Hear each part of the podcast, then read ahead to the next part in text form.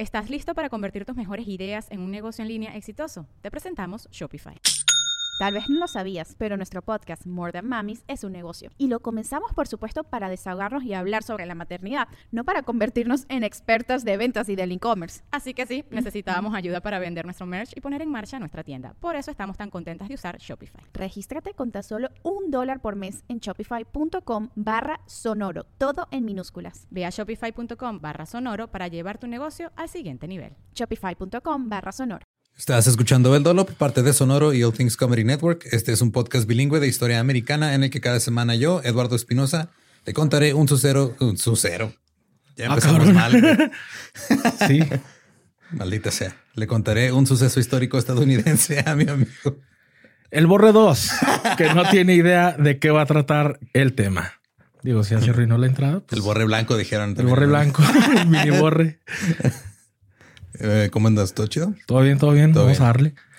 ¿Te gustan este, los reality shows? Mm, como así Big Brother. Yes. Ok. Pues algo así. Se involucra desnudos. Oh, excelente. Pero es un güey, entonces no sé qué tanto te va a gustar. Yo creo que no mucho.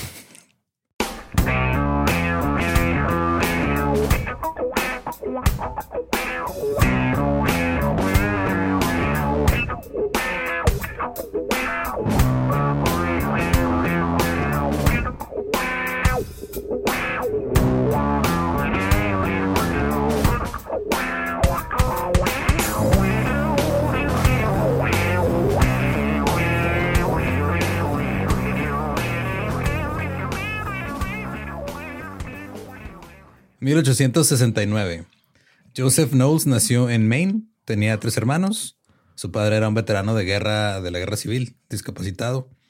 Eh, no podía trabajar mucho. Su madre, para ganarse la vida y darles de comer, vendía mocasines, vendía leña y vendía vallas que recogían en el bosque. Vivían en un pueblito que se llamaba Wilton, Maine. Eran pobres y los demás lugareños se burlaban de ellos. Ok. ah, el pobre de la cuadra. Eh, Wilton es una pequeña ciudad como unos 100 kilómetros al norte de Portland. Y Joe dijo después sobre su tiempo en la escuela, cito, los estudiantes se burlaron de mis hilados caseros, me arrancaron los parches de la ropa y me robaron el almuerzo. Ok. Y para hacerlo bien, partían el pan y le echaban las migajas a los pájaros. Así, ah, no tienes para comer, mira. Pues ahora tienes menos. Se lo damos a los pájaros. Joe también era maltratado por su propio padre. Después de que le dieran una paliza cuando tenía 13 años, se escapó de casa, consiguió un trabajo en un barco de carga y viajó por el mundo. Se fue a Cuba, Sudamérica, al Mediterráneo, China, Japón, en varios barcos nomás ahí, pues cargando cosas eh, de marinero, no sé. qué Conociendo al mundo y así, no, qué a gusto. Sí, Qué a gusto. viviendo la Y vida. ya no le pegaba a su papá. Ya no. A los 17 años se unió a la Marina y luego regresó a casa por primera vez en cuatro años y regresó tatuado. No, qué malote. Tenía un tatuaje de una mujer así con una serpiente, como que si le estuviera usando como, como Un hechizo o algo así. Y luego un par de años después volvió y llegó con su papá y le dijo, mira, te traigo esta botella de whisky como regalo. Su papá no dijo nada, ni siquiera tocó la botella. Sí, solo me miró y eso fue todo. Eso dolió más que todos los golpes que me había dado. Al menos no me la estrelló en la cabeza. me la estrelló en el corazón. Sí. Después de la marina, Joe trabajó como trampero y guía de casa en los bosques de Maine. Andaba ahí persiguiendo, Trampando. trampando, sí, trampando este, animalitos. Ok. Sí, zoófilo le dicen ahorita, creo, zoofílico, no sé. Pero en realidad él quería ser artista. Llegó a Boston, ahí trabajó como ilustrador. Básicamente hacía caricaturas en la calle y de repente para los periódicos. Pasó mucho tiempo en Boston a principios del siglo XX, vivía en la ciudad y trabajaba para el Boston Post como freelance. Y también le gustaba mucho salir a tomar y andar en bares y todo. Ok. Ahora, esta época, los primeros años del siglo XX, eran la época dorada de los trucos publicitarios. En 1901, una mujer llamada Annie Taylor se convirtió en la primera persona en descender las cataratas del Niágara en un barril. A propósito. Ok. Como los güeyes que eh, tienen la, la carrera del queso y tienen que ir a madre y se tiran así. Sí, Pero man. esta morra En un barril y, a lo Donkey Kong. ajá, y sobrevivió. Ok. En 1911, un güey que se llamaba Ralph Hankinson, que era un concesionario de Ford en Topeka, Kansas, inventó un deporte para vender autos, este, los Model T de, de Henry Ford. El deporte era polo en carro. Deportes de O ricos. sea, este güey inventó el Rocket League, güey. Ajá. Sí.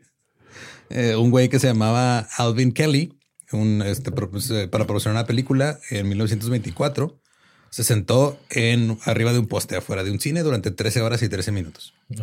Y esto inició una breve locura estadounidense por sentarse en postes y estas de banderas. Se convirtieron en competencias y todo, güey. Lo que haces cuando no hay internet. Sí, qué tristes tiempos. Ahora este, haces otras cosas para llamar la atención. Ajá, pues ya los TikTokers. En 1913, Joe estaba en un bar con su compañero de copas, Michael McKeough, un escritor independiente de 30 años que también ocasionalmente trabajaba para el Boston Post. Estaban tomando y como de costumbre, Joe se la pasaba hable y hable y hable de las aventuras que había tenido en el bosque como trampero, como guía de casa. Y Maqueo acababa de leer la novela de Robinson Crusoe. Y él estaba sorprendido de que todavía se vendiera tan bien porque ya habían pasado dos siglos desde que se había publicado. No, o sea, no creo que en 200 años la gente esté comprando este cubole de Jordi Rosado, la neta. Pero siguen comprando Robinson, Robinson Crusoe. ¿A dónde cruzó? Eh, por el bosque. Ok. Maquio se le ocurrió una idea. Enviar a Joe desnudo al bosque. Ok, no, no fue iniciativa. No, fue de, oye, Oye, deberías de encuerarte en el bosque. Como Robinson Crusoe. Maquio le dijo a Joe, ganaremos un millón. Luego se puso, agarró como una servilleta y un papel, un, este, un cuadernito o algo, se puso a escribir como un outline así de los puntos. ¿Un contrato o qué? No, no un contrato, o sea, como las cosas que tenían que pasar en la trama, güey, básicamente. Sí, así, ah, mira, este, vamos a, tiene que pasar esto, a hacer un libro. Y luego, literal, en su libreta anotó martes, matar un oso. ok. Luego le preguntó, oye, yo. Miércoles que. Miércoles, no, pues supongo Bañarte en el lodo. le preguntó a Joe, ¿qué tal se puedes matar un oso? Y Joseph dijo, sí. Y describió como cinco o seis formas en las que podría ser.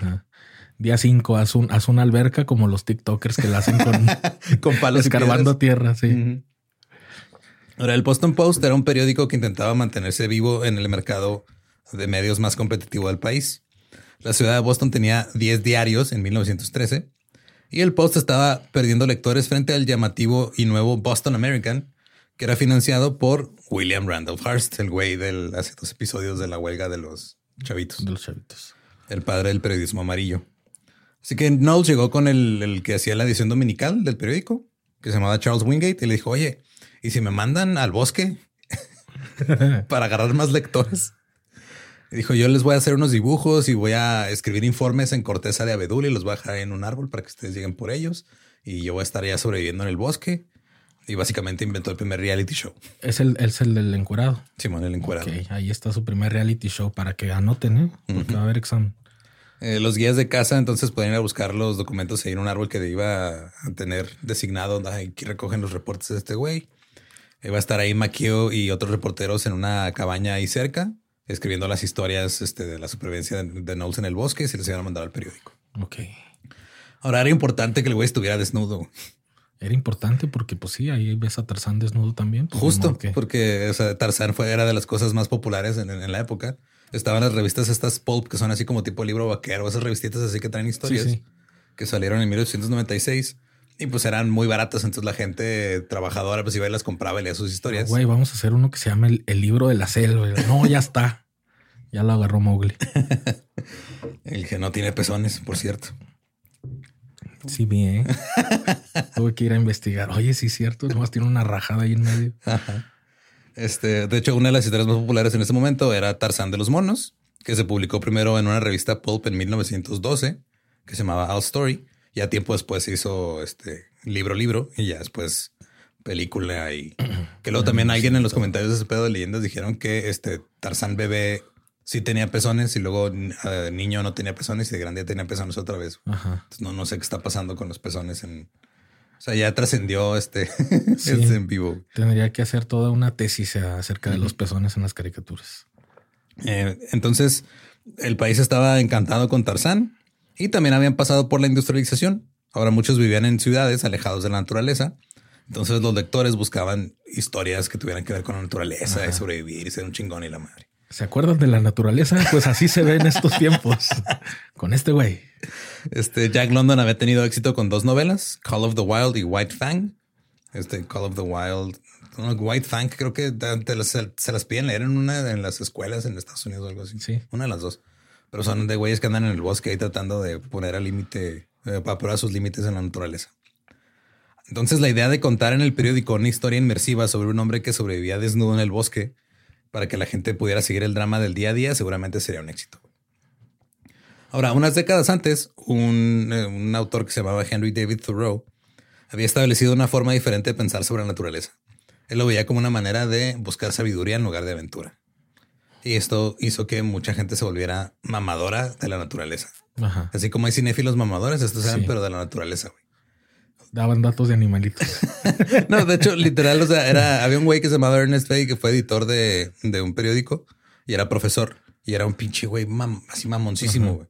En un ensayo en 1905 titulado La montaña como influencia en la vida moderna, dijo que la gente del campo era incapaz de disfrutar la naturaleza. Cito, el habitante de la montaña puede considerar las imponentes masas que lo rodean como tierra baldía, como si ocupara un espacio que de otro modo podría ser cultivado. Y él decía que el montañero, pero un montañero que no iba a la montaña, es un montañero que nomás la veía y de vez en cuando iba, Ajá. entendía mejor la montaña que el güey que vivía en la montaña. Güey, ¿tú sabías que si viene aquí un campesino aquí a esta montaña, güey, se muere y yo no, güey? No mames, güey. Y los leones no cazan, son las morras, güey.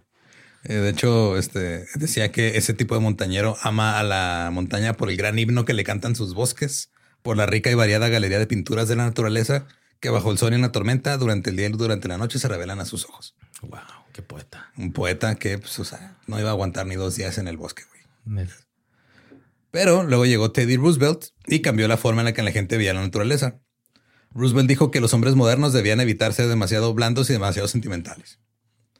Eh, cualidades que se derivaban de vivir en las ciudades. Dijo Cito, a menos que mantengamos las virtudes bárbaras, adquirir las virtudes civilizadas será de poca utilidad. El Don Temach Roosevelt. la idea de Joey McKeown de un hombre desnudo en el bosque era perfecta para la época porque iba a responder la pregunta de Roosevelt de ¿se había vuelto el hombre demasiado blando y débil? Y era una gran preocupación en esa época porque también o sea, venían los inven- inventos como el, el automóvil, el teléfono, el elevador. O sea, ya la gente ya no estaba caminando. Antes cazábamos mamuts. Y ahora nos subimos a una caja y subimos de un piso a otro. Ahora están leyendo sus periódicos ahí y no matan. Todo el día con el chingado periódico en la mano. Todo el día no le puede uno ver la cara porque la tienen así enfrente del.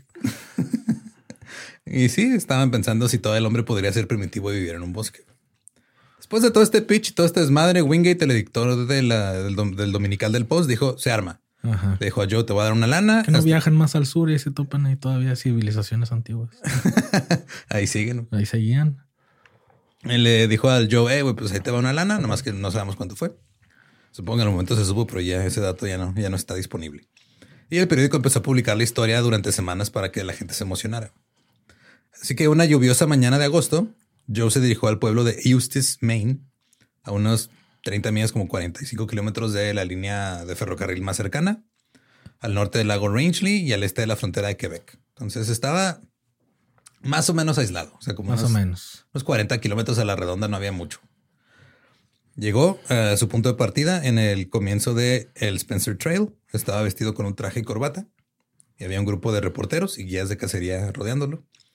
Luego Joe se quitó toda la ropa hasta quedarse en... Es la hora del reality show. Everybody. Se quedó este nomás con su jockstrap ahí con... Para que no le colgaran los Con sus choninos. Y este, ¿qué es esa madre? Que es nomás como... Como los que usan los karatecas para que no duelan los putazos en los huevos. Ándale, pero sin copa. Ándale, Simón. ok. que nomás son así como dos tiras de tela. Se dejó nomás esa madre. Eh, dejó, mientras se desnudaba, dejaba al descubierto su torso pálido y regordete y no parece apto para el papel de ser el hombre salvaje más destacado de los Estados Unidos. Ese hombre se ve muy domesticado. ¿Crees que funcione eso? No lo Sí. dudo. Míralo, míralo cómo, cómo está buscando un periódico que leer y todavía no lleva ni 10 minutos que fuera. Medía como 1.75, pesaba como 90 kilos, güey.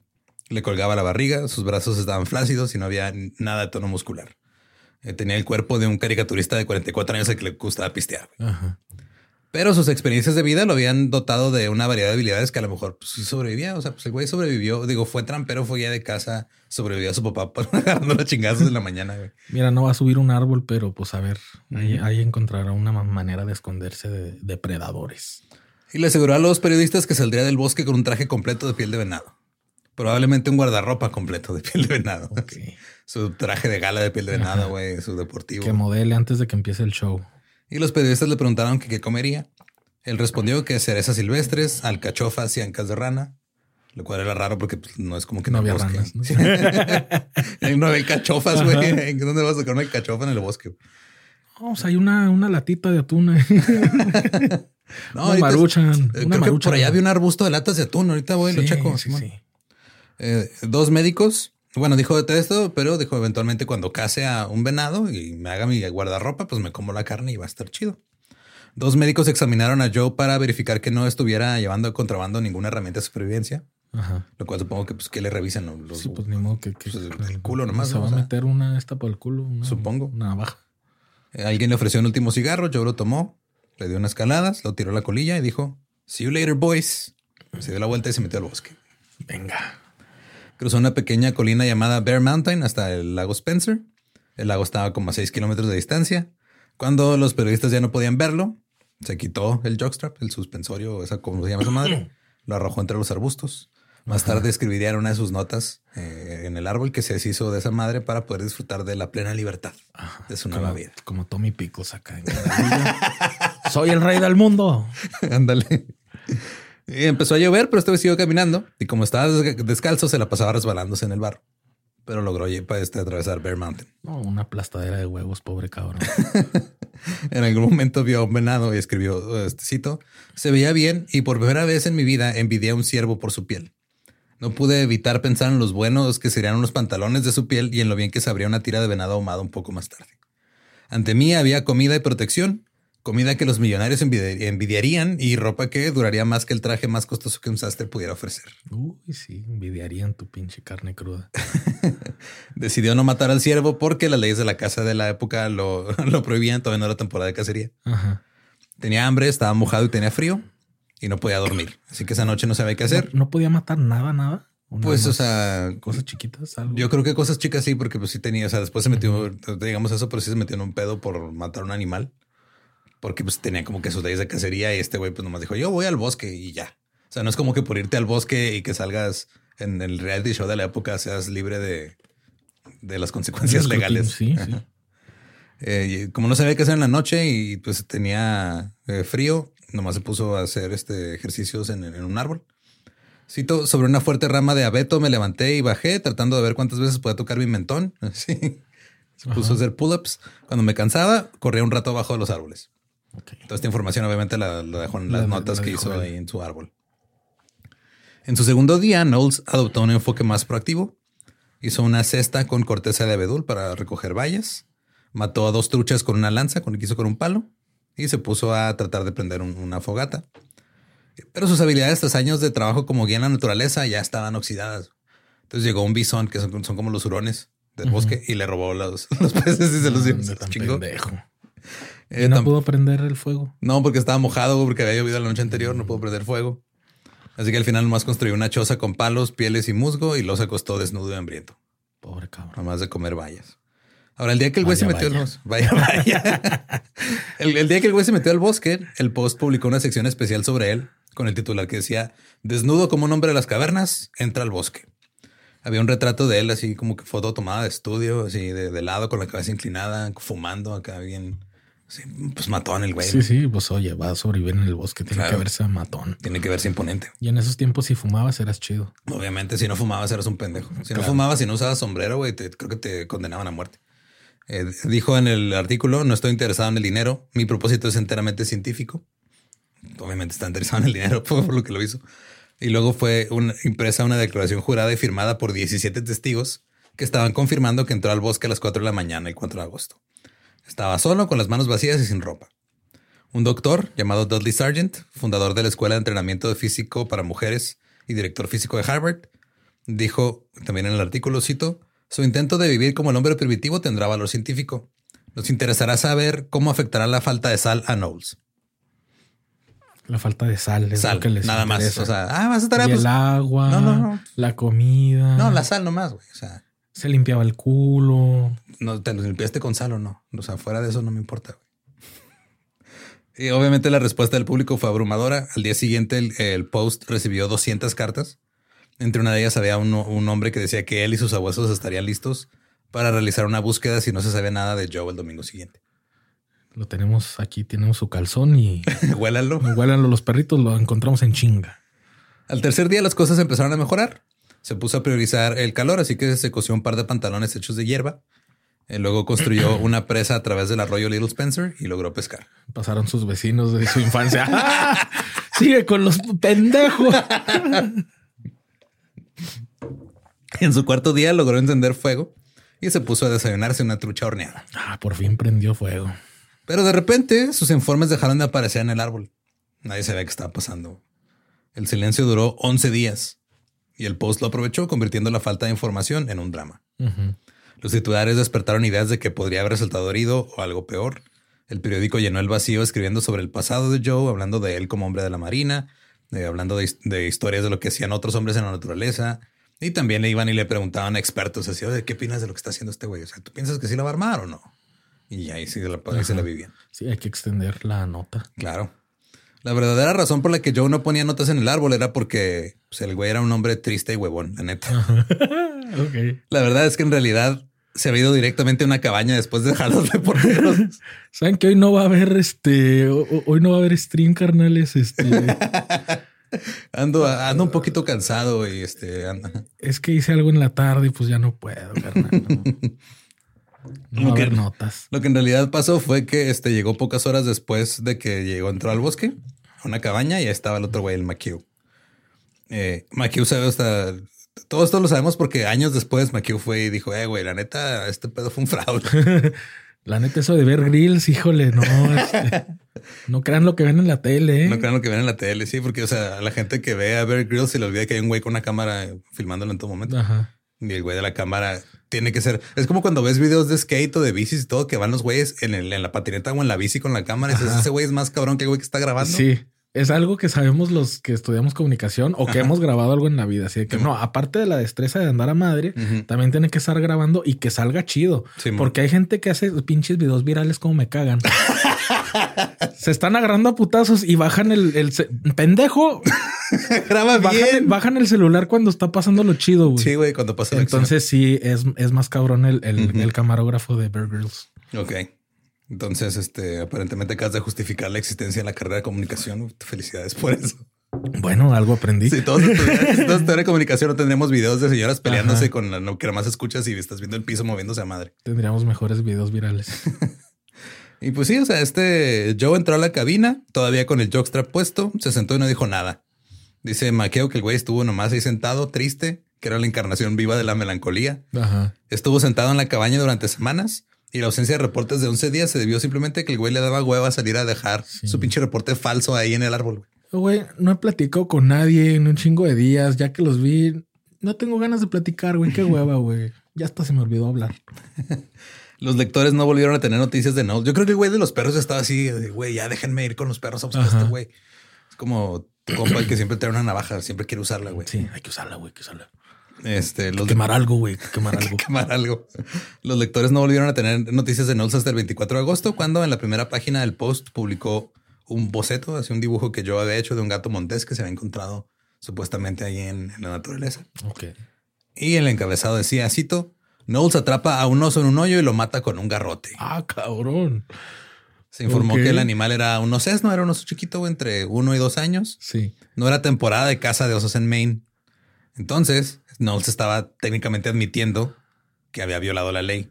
Pero ni siquiera mató, ¿verdad? O sí lo mató. Ahorita llegamos a eso, güey, ah, pero o, sea, o sea, el güey está se, está este, metiendo en pedos por algo que ni siquiera hizo. Ajá. O sea, para ver si vergas dijo, maté un oso y luego, ah, sí, pues estamos a arrestar, pendejo. ¿Cómo ves? ¿Cómo ves que eso es ilegal? Ah, no se crean. Eh, todavía no era temporada de casa, así que el post ahora estaba utilizando todo esto para meterle ideas a los lectores de, uh, no, pues ahora la policía lo va a ir a buscar y se va a meter en un pedo y, estaban este, pues, especulando si lo iban a arrestar o no. Algunos sugirieron que podría intentar escapar de las consecuencias cruzando la frontera hacia Canadá por Quebec. Y una historia decía, cito, los guardias están reuniendo el valor para enfrentarse al hombre del bosque en su guarida y sacarlo a rastras. Es un hombre peligroso. Es un hombre Mató a un osito bebé, güey. Mató a un osito bebé. Estuvo... cuidado con ese cabrón. Estuvo sentado llorando 11 días en una cabaña, güey. ¿Sabes lo peligroso que es eso? Se podría matar a sí mismo antes de que lleguemos a él. De hecho, llegaron a finales de septiembre a la cabaña donde estaba Maquio y le dijeron, ¿dónde está este güey? Pero pues este, o sea, pues, dijo, no, aquí no está. O sea, pero dice Maquio que antes de que llegaran, le dijo, güey, salte de la pinche cabaña, vete al bosque, te van a encontrar, te van a arrestar. Y el Joe se quedaba ahí hasta que no escuchó paso cerca y ya se fue, se salió de la cabaña y se fue al bosque a esconderse.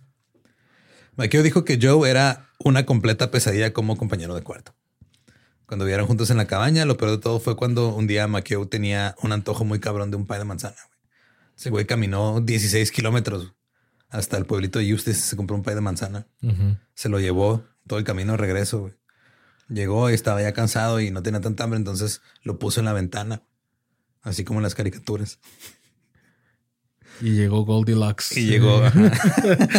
Chirricitos lloro a la verga. Y a la mañana siguiente, cuando despertó, escuchó el sonido de, alguien caminando y cuando volteó, nomás vio unas manos que se van el pie.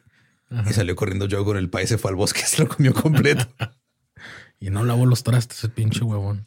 El robo del pie también era un problema porque estaban tratando de hacer que yo perdiera peso para que cuando saliera del bosque pareciera que sí hizo algo. Jodido, Mamadillo ahí. Pero pues estaba claro que yo no estaba contento con la dieta de hambre o cualquiera que fuera la situación alimentaria en la cabaña en ese momento. De hecho, sí, el güey sí, o sea, dicen que de repente se ponía a hacer ejercicio y todo, pero como enojado y deprimido. O por el frío, ¿no?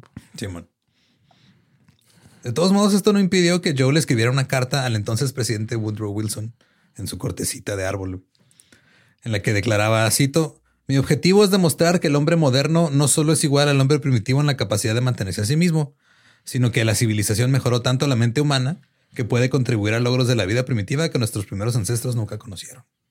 Pero es trampa. Pues sí, güey. Ese güey no hace nada y luego no lo dejan matar para sobrevivir. O sea, en ambos lados es una mierda todo. Todo, en efecto. Bienvenido al Dolo, Brian. Eh,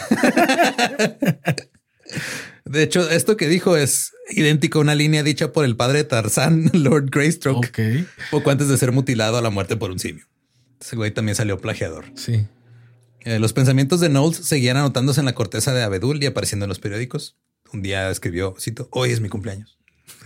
es un día festivo para mí, escucho las voces de mis vecinos del bosque y siento la presencia de mi madre.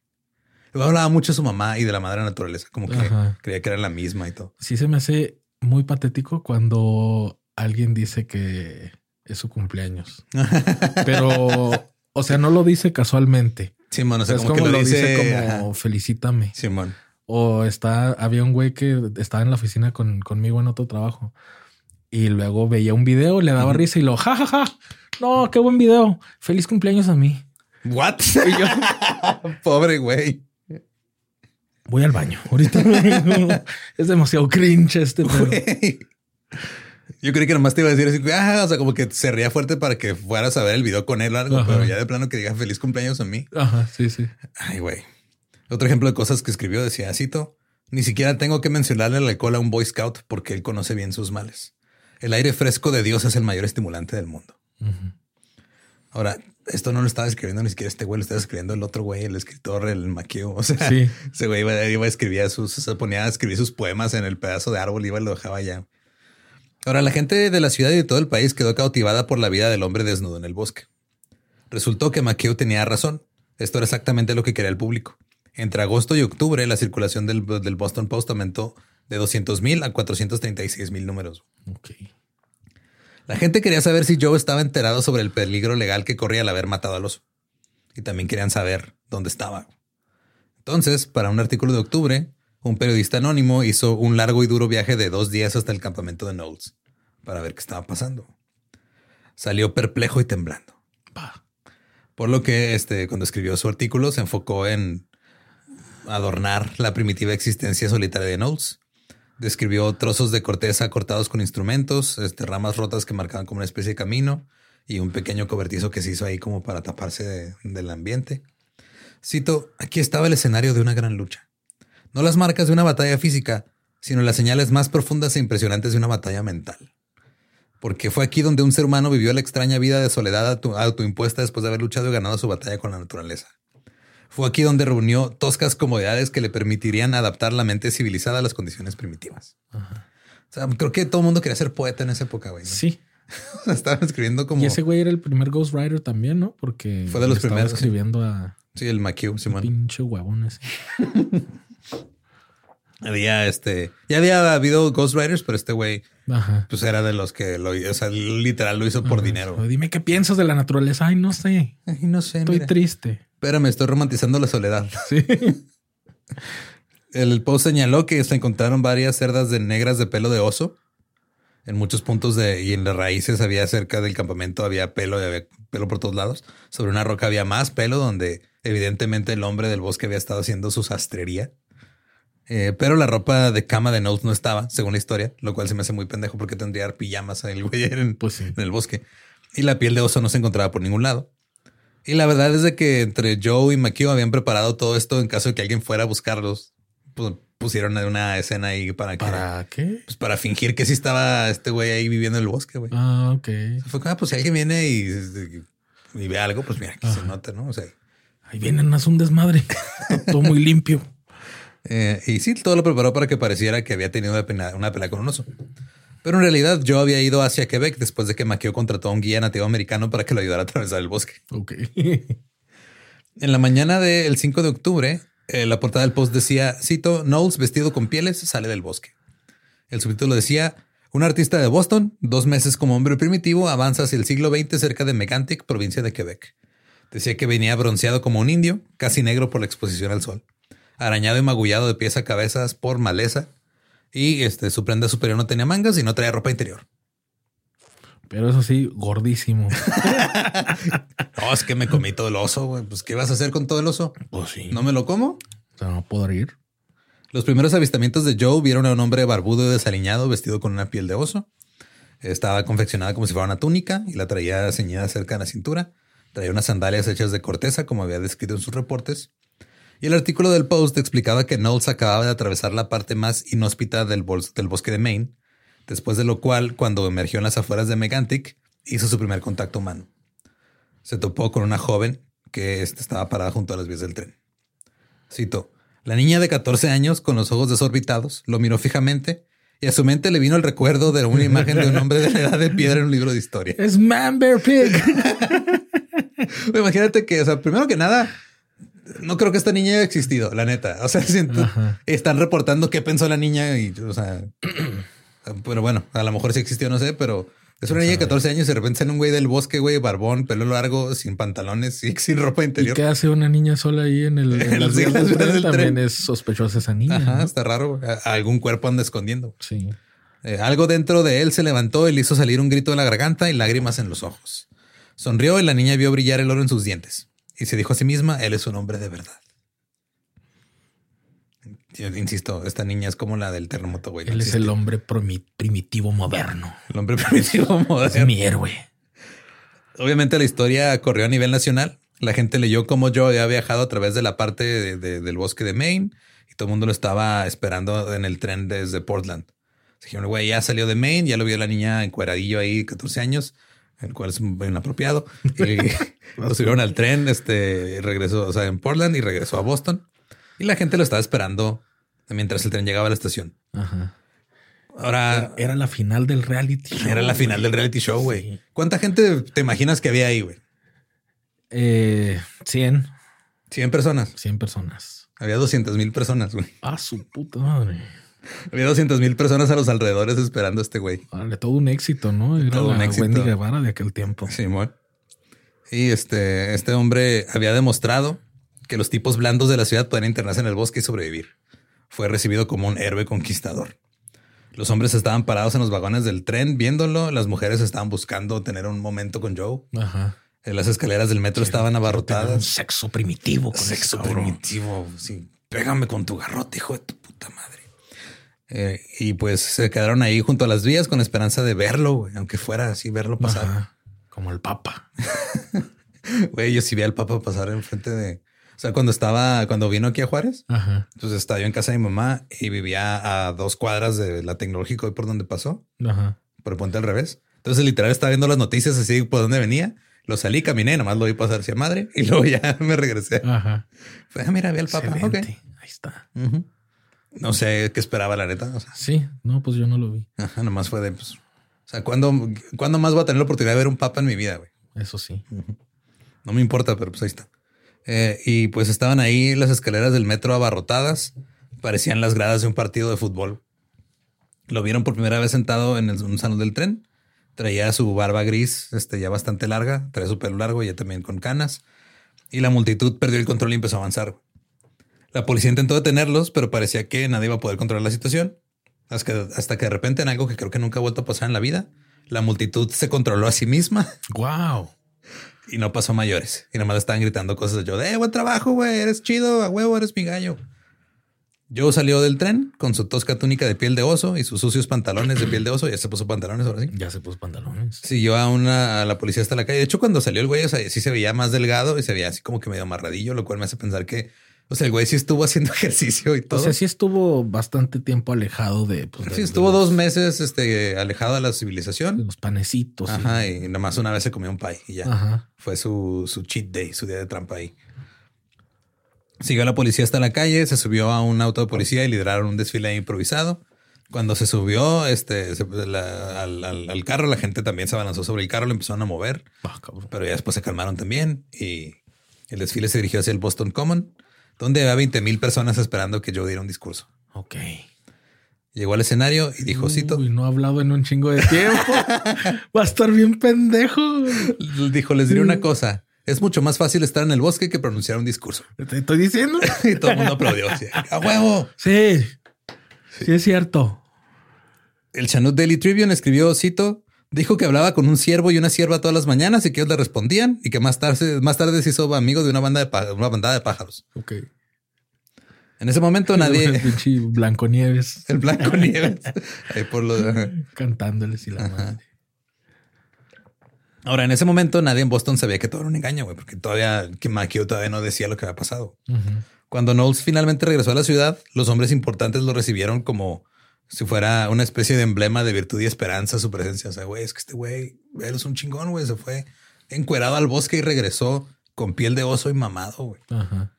El 11 de octubre, una asamblea de una multitud de médicos, deportistas y profesionales honraron a Knowles con un banquete de gala en el Copley Plaza Hotel. La gala estaba destinada a adelantarse a lo que la gente que pudiera decir que todo esto era una farsa. El doctor Samuel eh, Macomb era un psicólogo que habló y señaló que Cristóbal Colón, al igual que Knowles, se había enfrentado a dudas después de descubrir el nuevo mundo. Ok, ya lo compararon con, Cristóbal Colón. Cristóbal Colón. Si no, a Cristóbal Colón tampoco nadie le creía que había andado ahí en, un mundo nuevo. Y mira, descubrió algo que ya habían descubierto otros antes. ¿Sabes? Ajá. Lo que pasa por no estudiar. Así es. Eh, cito, el mundo está lleno de escépticos. Sin embargo, creo que podemos ignorarlos a todos. Dudley Sargent, el gurú de la educación física de Harvard, eh, dijo que Knowles, ahora de 45 años, era más fuerte que los jugadores de fútbol más duros de Harvard. Oh, cabrón. Cito, solo con sus piernas podría levantar hasta más de mil libras. Fíjate nomás. Y luego unos días más tarde llevó a 400, este, 400 de sus estudiantes de la Escuela de Entrenamiento Físico para Mujeres a que lo vieran y lo tocaran. ¿En dónde? pues que le tocaban la piel porque tenía la piel ya este diferente por naturaleza. Ajá. Y que ellas decían que su piel era perfecta y que se sentía como la piel de un verdadero hombre. O sea, fueron a, eh, este, acariciar a un, mentiroso, básicamente, como muchas el 14 de febrero. Uh. Eh, la tienda departamental fin, eh, se sumó al mame y anunciaron que yo iba a hacerse un cambio de imagen ya consiguió su primera, su primera campaña como influencer. Su, su, primer, este, mira cómo se ve este vagabundo que se lo regalamos. Agarramos a un hombre en el bosque y le cortamos el pelo. Sí. Sí, le, le, iban a hacer un manicure, le iban a cortar el pelo y le iban a dar un traje nuevo. Anunciaron el evento en el post, invitaron al público a asistir, dijeron cita, el cito, vendrá con su traje de bosque compuesto principalmente de piel y corteza y pasará por el proceso de evolución desde el hombre primitivo hasta el hombre moderno. Excelente. Es como cuando agarran a tu influencer favorito este, y lo patrocina Adidas o algo así. Sí. Eh, sin embargo, no todos creyeron lo que había pasado. Eh, yo había regresado a casa sospechosamente musculoso y con muy pocas picaduras de insectos. Por lo menos eso decían algunos. ahí, fue donde lo, lo, atraparon. Ajá, sí fue de, güey, no te picaron suficientes insectos. A ver, enséñame no traes piquetes en los huevos. Es que me, unté de off, cómpralo ya. Muchos me han preguntado cómo es que no me picaron los insectos en el bosque. Les comparto, miren, me llevé este bote de off. Con off, apaga los mosquitos. eh, neta, sí patrocínenos, güey. Odio a los mosquitos. A finales de octubre, el Hartford Courant, otro diario, se preguntaba si la mayor falsificación del siglo había sido entregada a un público crédulo. Y al mismo tiempo, el periódico rival de Hearst, el Boston American, empezó a trabajar en una larga historia de investigación sobre Joseph Knowles. enviaron a su principal reportero para investigar todo. Este periodista se llamaba Bert Ford. Ford pasó siete semanas eh, explorando los bosques alrededor del lago Spencer y fue ayudado en su investigación por un hombre llamado Henry Redmond, al que llamaría uno de los tramperos más hábiles de Maine, Canadá. Se la pasó trampando con un güey en el bosque por siete semanas. el 2 de diciembre, la historia de Ford apareció en primera plana y en ella llamaba mentiroso a Joseph Knowles. Primero empezó atacando la historia de cómo Joseph mató al oso. El foso para osos que supuestamente construyó eh, era tenía, era como de un metro veinte por un metro. Está todo culero. Sí, está todo chiquito. O sea, podías matar un gato tal vez ahí, güey, pero un oso no. Si todo hubiera sido físicamente imposible atrapar en él a un oso de cualquier edad o tamaño. El garrote de Knowles también fue una prueba condenatoria. Se lo encontraron está apoyado en un árbol. Y cuando lo agarraron era un trozo de madera podrida que se rompió cuando le hicieron así con las uñas. Culero también. Ford también dijo que eh, probablemente yo tenía alguien en este que lo estaba manejando, lo estaba ayudando en el bosque de Maine. Y también dijo que la piel de oso se la compraron a un guía por 12 dólares. Tenía la marca de la fábrica. Y la lanza estaba mal cocida porque ese pendejo nunca ha cocido bien la ropa. no, y el güey este...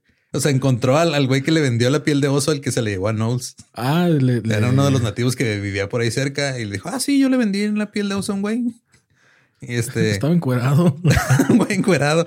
El oso no había sido este, garroteado, sino baleado. Eh, dijo que encontró cuatro agujeros en la piel del oso y los expertos decían que eran agujeros de bala.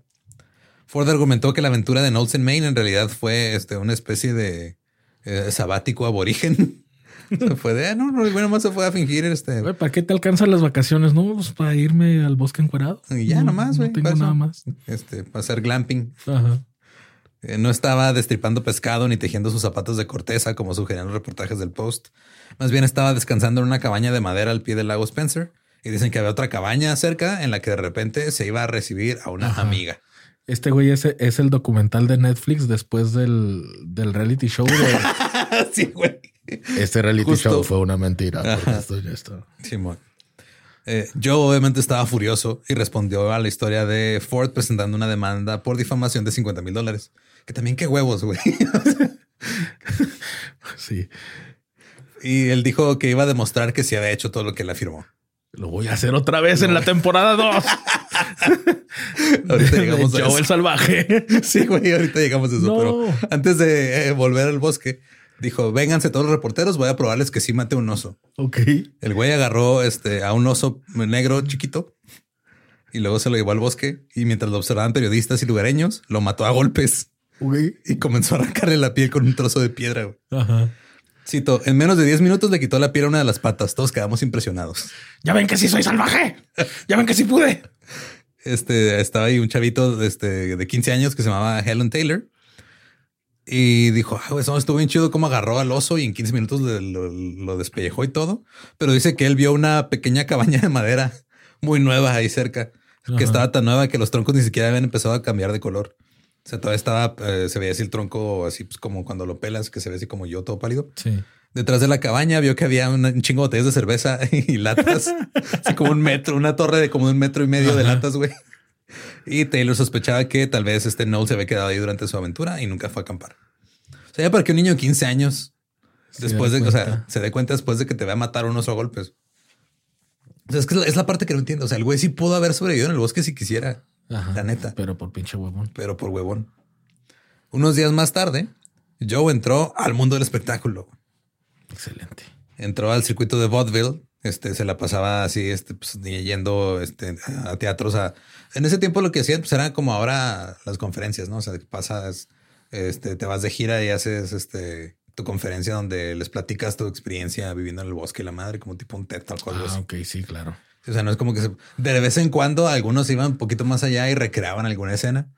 Si no, miren, así maté al oso y lo sacaban un güey vestido de oso. O sea, este güey no sé si hacía eso, pero había unos que sí hacían ese tipo de cosas. Había unas conferencias del, del Jordi Rosado de que no, sí, el marketing en otro rollo así fue. Ajá. Sí, justo. Y como cobra bien caro. Pues hace poco mi mamá fue a, a una conferencia de su trabajo y este, el güey que cerró la conferencia fue Eugenio Derbez, güey. A la madre. Estuvo Andrés Bustamante, Eugenio Derbez, y Leonardo Lozán de Fobia, güey, dándoles ahí este discursos motivacionales a unos empleados. Pues espero que hayan salido muy motivados. Ojalá y sí.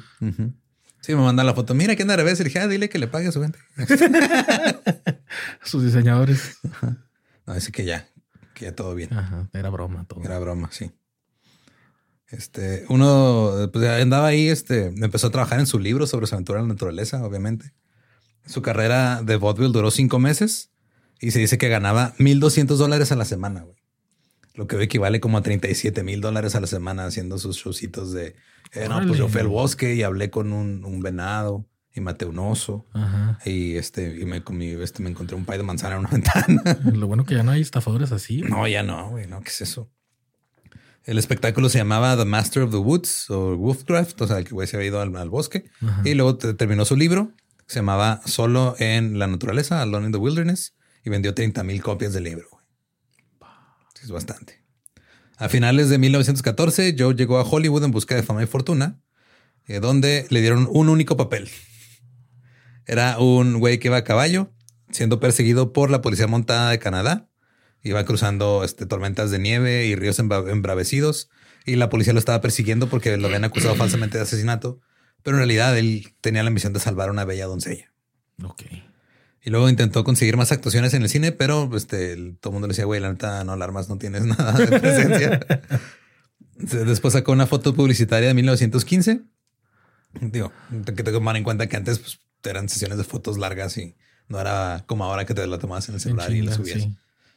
El güey estaba tratando de este, hacerse un rebranding, ya se quería presentar a sí mismo como un este, actor rompecorazones. Estaba sentado en los escalones de un porche con un traje de, hecho de piel de alce, mirando a la cámara así como queriendo hacer la, carita así de puchero como, como el güey de este, enredados. Sí. y este, y con, así con sus ojitos acá de, eh, güey. De galanzote. Soy un galán.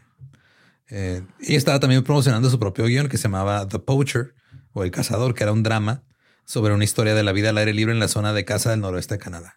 Okay. Nadie lo compró. Nadie lo quiso producir él mismo se ponía como protagonista en el guion. Sí. Dijeron, no, güey, estamos bien, gracias. Dos años más tarde, temporada 2. Yeah. Knowles intentó repetir su famoso truco en la costa oeste, se fue al otro lado. Esta vez, al parecer, se las arregló para ahora sí vivir de, la tierra durante 30 días sin ninguna ayuda externa. Quise ser galán de telenovelas y no me lo permitieron. Regresa a la televisión basura. Vámonos a Survivor otra vez. Eh, se las arregló honestamente Sí vivió durante 30 días en el bosque, pero desafortunadamente para él empezó la Primera Guerra Mundial y a nadie le importaba lo que estaba haciendo un güey encuerado en el bosque. Al rato vamos a estar todos en el bosque, nos van a matar los chinos.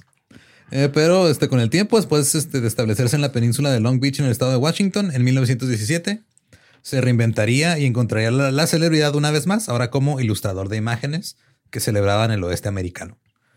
Eran así esos típicos dibujos o pinturas que te encuentras de repente así en, moteles gringos de este de Texas. Ajá, los caballos y el bosque y un güey acá, este, todos los, los, los, cactus.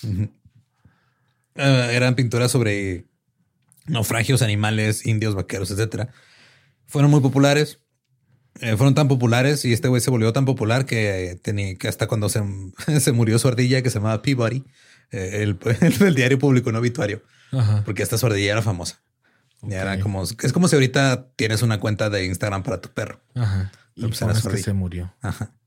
Y este, en sus memorias, despreciaba a sus vecinos de clase trabajadora de Long Beach. Porque el güey sí era muy buen pedo con su ardilla, pero era culero con los humanos. Eh, dijo, cito, los nativos no me interesan. Ellos no me entienden, pero yo los comprendo y ellos no lo saben. Las ardillas estuvieron ahí con él en la naturaleza. Claro. Los humanos no. Los humanos no, lo dejaron solo. lo entiendo. lo entiendo. También acusó a su vecina Harry Harmon, de 65 años, de intentar envenenarlo para quedarse con su casa. Dijo que era una bruja vieja ramera. Eh, otro vecino dijo que Joe se la pasaba tomando y tomando, que una vez compró un auto nuevo, a pesar de que le decía a la, a la gente de la tienda que no tenía dinero para pagarles, porque les sacaba fiado y no pagaba. Y este, y estaban pasando tiempos difíciles debido a la Gran Depresión. Sí. Ese güey no pagaba y lo dicen que una vez andaba bien pedo y que estaba manejando cerca de las vías del tren. Así, o sea, como, como si como queriéndole ganar al tren y que un güey que iba con él, que era un vecino que este le dijo, eh, güey, pues, no mames, nos vas a matar. dijo, no hay pedo, tengo seguro. Ándale. ¿Y si tenía seguro? No sé. Porque es un mentiroso. Es mentiroso. En 1938, 25 años después de la primera hazaña falsa, el New Yorker publicó la historia de lo que realmente pasó. Michael McHugh eh, finalmente reveló la verdad. Dijo que él era el escritor fantasma del libro, expuso cómo se les ocurrió la idea y habló de lo que pasó en la cabaña. Dijo que este güey era el peor roomie que había tenido en su pinche vida. Incluso dijo que el segundo oso que yo mató delante de los periodistas también fue una farsa. O sea, el oso sí era real, güey. Ajá. Pero estaba ya listo para hibernar, entonces andaba todo apendejado el oso. Ajá. Está tan apendejado que literal este güey le tenía que picar con un ah, palo para que respondiera. se lo agarraron con rufis. Sí, güey. Y lo, así, pues, o sea, pues obvio. así cualquiera. Ajá, y aparte, o sea, los osos, sí, los osos negros no son tan violentos como los, los grizzlies. Los grizzlies. Pero incluso décadas después, cuando su cabello ya estaba blanco y su torso, su torso volvió a estar flácido, la gente todavía iba y lo buscaba y lo quería ver con su traje primitivo y el güey decía... Le querían agarrar la cara. Le querían tocar la piel. Es que eres sagrado tú. Ajá, mira cuánto salvajismo hay en esa piel. Eh, de hecho, este, el güey se ponía su capa de piel de oso y se tomaba fotos con la gente. cobrando 50 baros por foto. haciendo convenciones. la convención del Member Pig. Todavía hasta el 2007 había revistas que publicaban relatos sobre la aventura de Knowles en Maine, hablando sobre eh, su independencia primordial y omitiendo por completo cualquier acusación de fraude. O sea, todavía hasta hace 15 años había gente que creía que este güey sí se había quedado dos meses en el bosque. Se tomaba la foto y decía, por cierto, todo fue real, ¿eh? sí, y luego te cobraba. Ah, bueno, no, esa historia creo que no la puedo Sí, mejor no digas porque lo salen con sus carteles en 700 pesos. No, que por qué cuesta 250 pesos más firmado. No, mira, yo no sé. Ese es otro, ese es otro podcast. Sí, ahí lo editas, Brian. No, era de un güey en una convención, pero ahorita te la cuento, güey, porque creo que no, me acuerdo si ya te la platiqué, pero ese es un, un, señor. Sí. Un señor de esos que hacen voces famosas. De esos que te topas. Sí. de esos que hacen voces de héroe y son una mierda de persona en la vida real. Pero bueno, este, dado que Knowles nunca confesó él haber fingido su primera estancia en la naturaleza, eh, o sea, lo único que sabemos de que es falso fue porque el otro güey salió y por la investigación que hizo el otro periodista. Este, o sea, sigue el misterio central. O sea, el güey claramente tenía la capacidad de poder sobrevivir el bosque, güey. ¿Por qué chingados no lo hizo? O sea, no entiendo.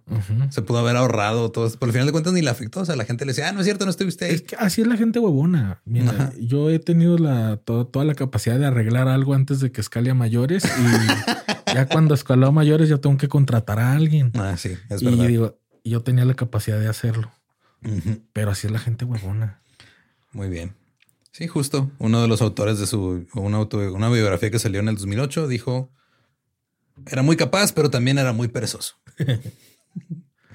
sí, o sea, el güey lo, lo, hizo después de un mes, digo, que valió, la, valió madre porque pues, empezó la, guerra mundial, pero... Este Joe murió en 1942 a la edad de 73 años. Eh, ahí, este, ahí donde vivía cerca de, de, la costa en Washington con su esposa. Con su piel de oso. Con su piel de oso. Una colección de su trabajo sobrevive hoy en el Long Beach Peninsula Trading Post en el estado de Washington. Es una tiendita de antigüedades y ahí tienen este, ilustraciones de él, tienen eh, cosas que escribió sus memorias que nunca se publicaron, las tienen ahí escritas, tienen fotos, tienen todo el desmadre. Y en sus memorias dijo, cito, la vida es un juego extraño. Haz trampa un poco aquí, fanfarronea un poco allá, sonríe cuando te duele, esconde la verdad, agarra lo que puedas mientras sea bueno, retén lo que tienes. Si juegas de acuerdo a estas reglas, ganarás materialmente. Y no te olvides que es más difícil hablar en público que estar un mes en el bosque. y esa es la historia de Joseph, Snow, Joseph Knowles desnudo en el bosque. Ok. al final el güey no admitió públicamente que el güey era, era, una farsa, pero sí lo da a entender con esa frase. Tú di que sí, no hay pedo. Tú miente tú miente poquito y te vas a llevar una lana. No pasa nada. Eh, si quieren escuchar el episodio 307, perdón, en, inglés es el 307 de The Dollop, Naked Joseph Knowles. Eh, recuerden que nos pueden seguir en todos lados como arroba el Dollop.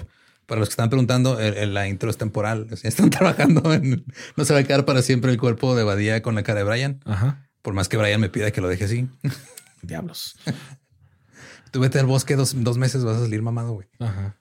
Y este, y también para los que preguntaron, este estudio está en el mismo edificio nada más. Este es un estudio nuevo que estamos estrenando aquí. O sea, ya lo hemos usado en músicos de sesión y todo, pero ya lo arreglamos mejor. Sí, ya está aquí ahora en el, en el Dolop. Este eh, nos pueden seguir en todos lados como arroba el dolo. A mí me encuentran como ningún Eduardo. Y a mí me encuentran como Brian the Machine. Y pues si no conocen su historia, están condenados a que un hurón se lleve sus truchas. ¿Estás listo para convertir tus mejores ideas en un negocio en línea exitoso? Te presentamos Shopify. Tal vez no lo sabías, pero nuestro podcast More Than Mamis es un negocio y lo empezamos por supuesto para desahogarnos y hablar sobre la maternidad, no para convertirnos en expertas de ventas y del e-commerce. Así que sí, necesitábamos ayuda para vender nuestro merch y poner en marcha nuestra tienda. ¿Y cómo suena con Shopify? Llegó otra venta. Shopify es la plataforma de comercio que está revolucionando millones de negocios en todo el mundo. Ya seas un emprendedor desde tu casa o desde donde sea, Shopify es la única herramienta que necesitas para iniciar, administrar y hacer crecer tu negocio sin dificultades. Con Shopify puedo gestionar pedidos, envíos y pagos desde cualquier lugar, brindándote toda la información y estadísticas de tus ventas al detalle. Regístrate para un periodo de prueba con tan solo un dólar al mes en shopify.com barra sonoro, todo en minúsculas Ve a shopify.com barra sonoro para llevar tu negocio al siguiente nivel. Shopify.com barra sonoro. ¿Estás listo para convertir tus mejores ideas en un negocio en línea exitoso? Te presentamos Shopify. Tal vez no lo sabías, pero nuestro podcast More Than Mamis es un negocio y lo empezamos por supuesto para desahogarnos y hablar sobre la maternidad, no para convertirnos en expertas de ventas y del e-commerce. Así que sí, necesitábamos ayuda para vender nuestro merch y poner en marcha nuestra tienda. ¿Y cómo suena con Shopify?